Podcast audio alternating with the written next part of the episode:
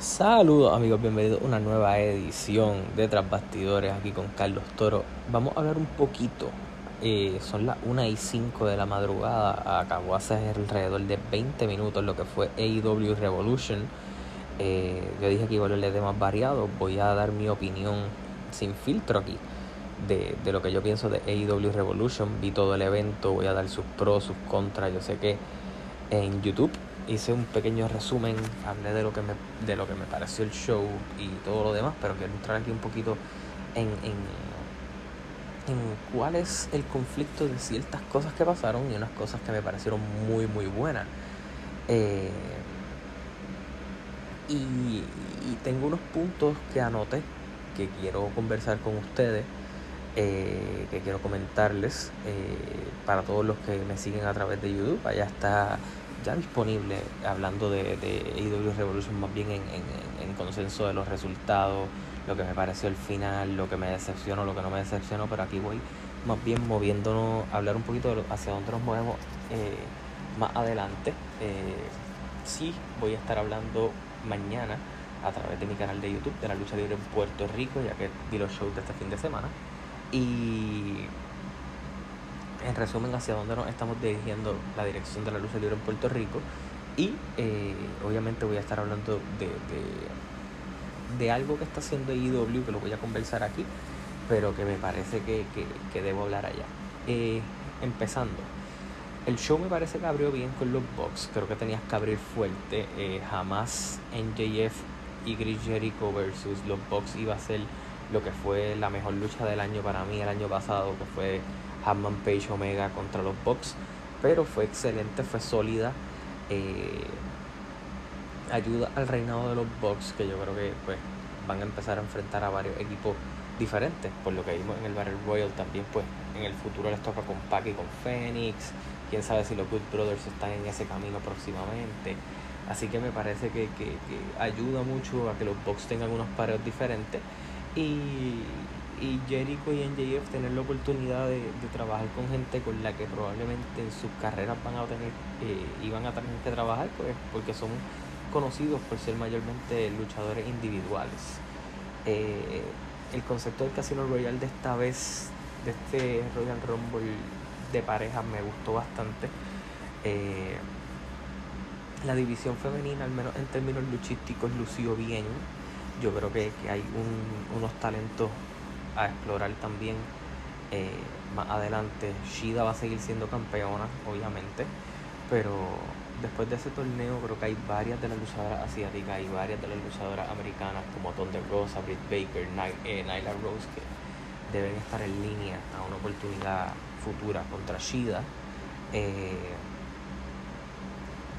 este, hubo mucha lucha dentro del, del show que fue más bien para potencial futura historia. Y me refiero tanto con lo de Miro y Keith Sapien contra Shock Taylor y Orange Cassidy, que creo que finalmente vimos a, a, a Miro hacer algo serio, que yo creo que es donde él mejor puede lucir claro, que tiene el factor de comedia y todo lo demás, pero creo que eventualmente Miro va a ser una fuerza sólida y creo que poco a poco vamos acercándonos hacia eso. Yo creo que las sanganazas con Keith Sapien, con Orange Cassidy, con Shock Taylor van a empezar a quedarse atrás próximamente y algo hacia lo que trabajaron. Lo mismo hicieron en la lucha de Hatman Page con Matt Hardy, que fue más historia hacia finalmente los rechazados, los que básicamente se quedaron sin un líder, que han fracasado mil veces con sus gimmicks como el Dark Order, aliarse con el, con el depresivo más talentoso que tiene IW, que es Hatman Page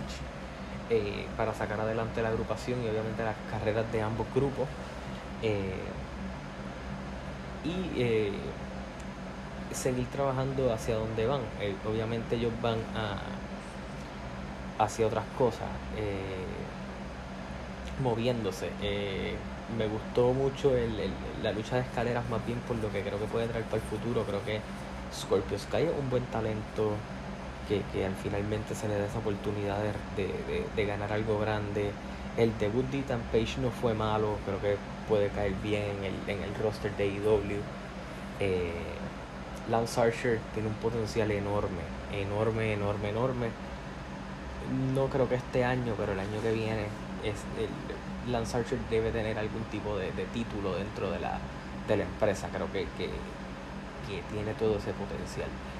Eh, me parece que, que la lucha cinematográfica fue excelente, una buena forma de traer Sting, una buena forma de también ayudar al Taz a que cada miembro se, se viera fuerte, Darby Allen como la estrella que ellos están construyendo dentro de todo.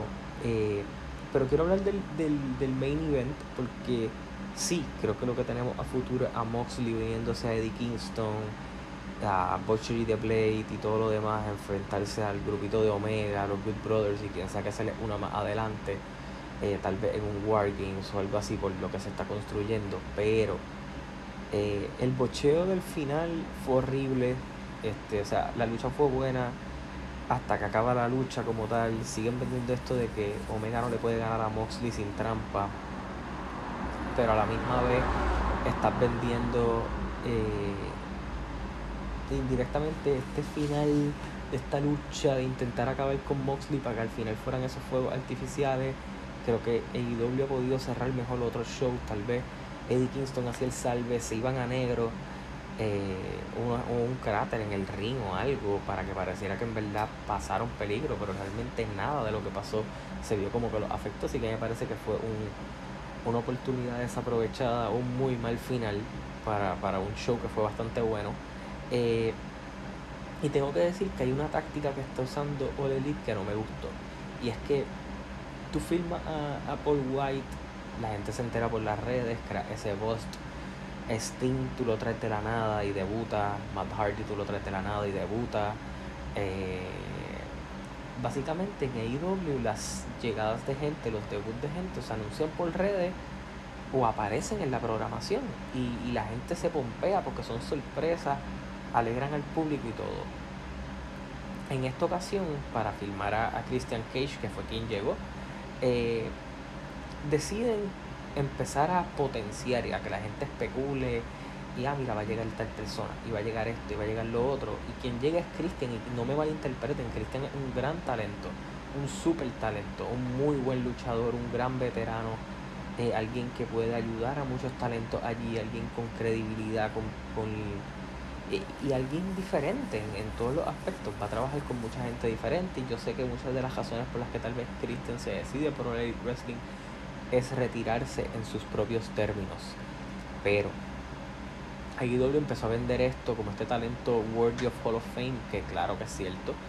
Eh, un tipo que trabaja como nadie, que claro que tal vez es cierto porque obviamente viene de lesiones, se puso fuertísimo en este, en este tiempo para el Royal Rumble, lució muy bien en el Royal Rumble, pero están cayendo en una táctica que Impact o tiene y en sus mejores tiempos usaba, que era venderte algo bien brutal, venderte que iba a ser un brinco grande, que iban a filmar una gran superestrella, y cuando firmaban a alguien, el hype que le vendiste, la, la, la estrategia de mercadeo que le vendiste para que la gente pusiera los ojos en tu programación, era demasiado grande para la contratación que hiciste. Y el hype que se armó y el hype que se montó, no es porque fuera 100 Punk o algo así, pero Brock Lesnar, Batista, eh, CM Punk, lo que sea, son luchadores que son game changers, que son tipos que como tú llegas, tú dices, ok, este tipo nunca ha salido de WWE o nunca ha salido de tal y tal lado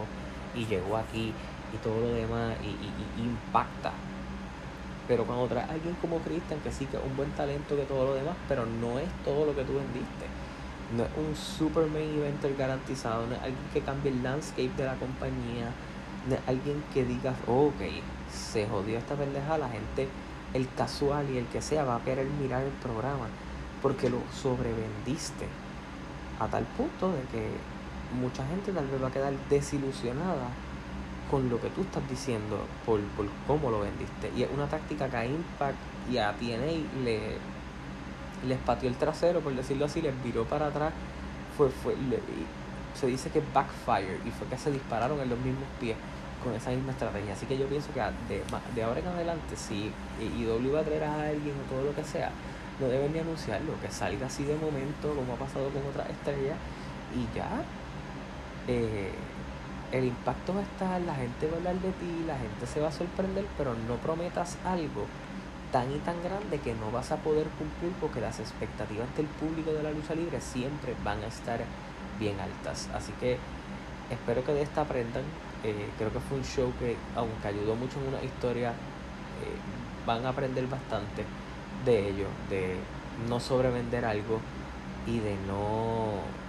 Y de que si, ¿verdad?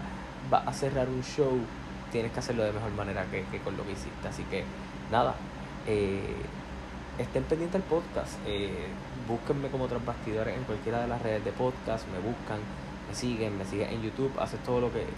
Me sigues en YouTube, te suscribes a mi canal, estás pendiente a todo lo que hable de lucha libre allá. Mañana voy a estar hablando de NBA aquí. Blake Griffin finalmente firma con los Brooklyn Nets, así que vamos a estar hablando sobre eso aquí en el podcast.